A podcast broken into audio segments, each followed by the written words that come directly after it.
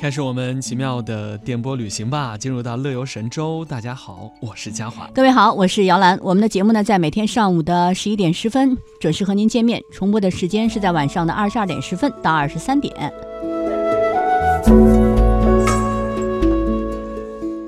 随着全国政协十三届二次会议三号下午在北京开幕，中国进入一年一度的两会时间。是的。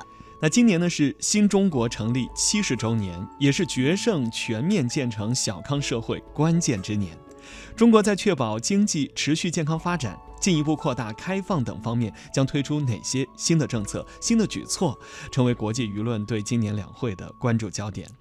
那么今天的两会花絮，我们来说一说中国进入两会时间，国际舆论聚焦新举。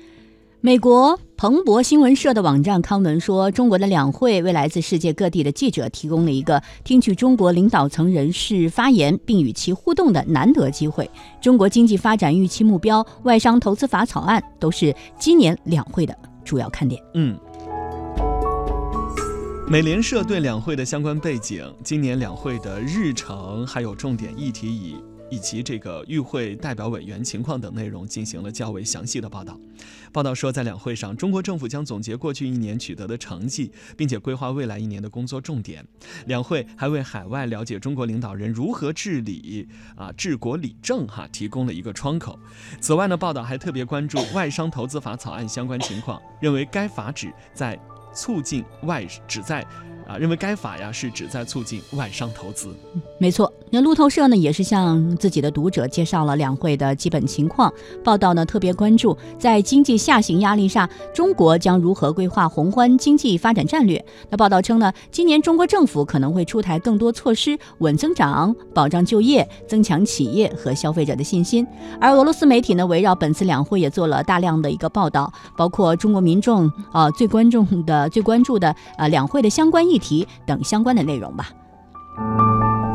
尼泊尔。安纳布尔纳邮报啊发表了关于两会的专栏文章，说尼泊尔很多的政商界人士都在关注两会，中国与其他国家的贸易往来，中国提出的一带一路的倡议等等，都对全球经济版图产生了重大影响。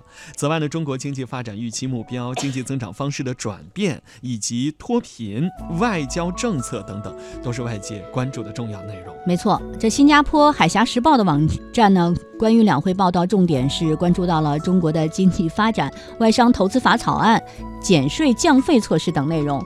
新加坡联合早报网站的报道称，作为观察中国政治经济形势和走势的重要窗口，今年的两会看点颇多。嗯。多年来一直关注中国的巴西经济观察报对两会的进程，尤其是啊与会代表委员将讨论国计民生相关重要的问题啊，都进行了报道。总编马克思德奥尔啊德奥利拉维说呢，今天的中国已经日益走进世界舞台的中央，影响力在不断增强。一带一路的建设已经取得了良好的效果，不仅惠及中国自身，也惠及沿线参与国家和地区。当然呢，拉美社的报道就比较关注是外商投资法草案了。报道称呢，该草案将为投资经商来提供更大的灵活性。以上就是今天的在乐游神州为您推出的两会花絮。我们来休息一下，稍后时间为您介绍一下今天的节目还有哪些精彩内容和您一起分享。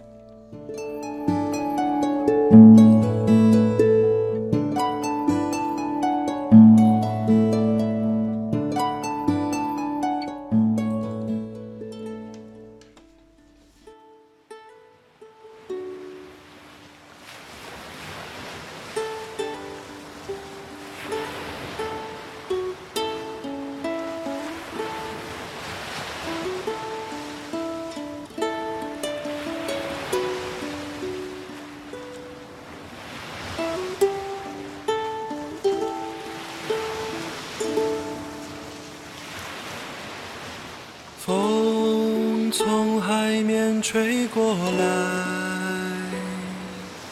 我的心也被暖开。风从海面吹过来，阳光洒满金色的爱。风。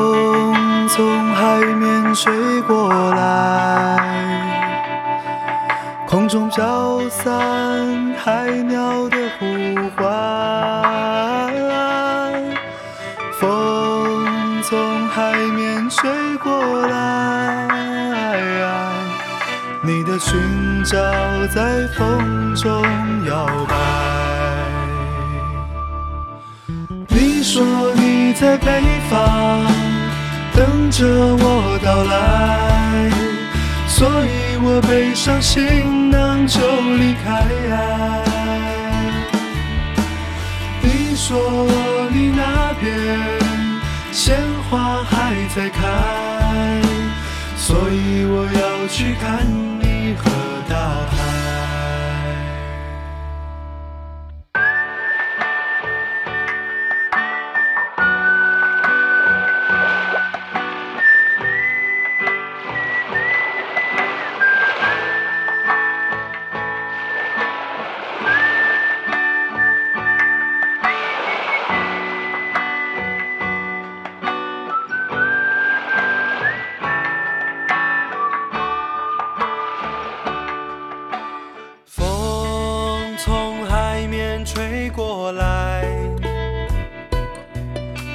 心也被暖开。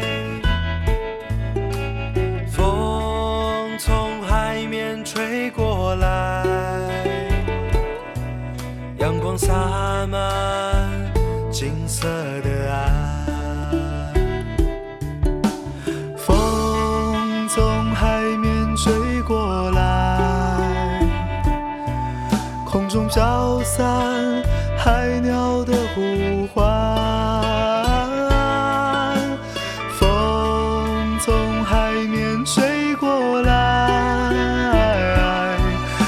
的裙角在风中摇摆。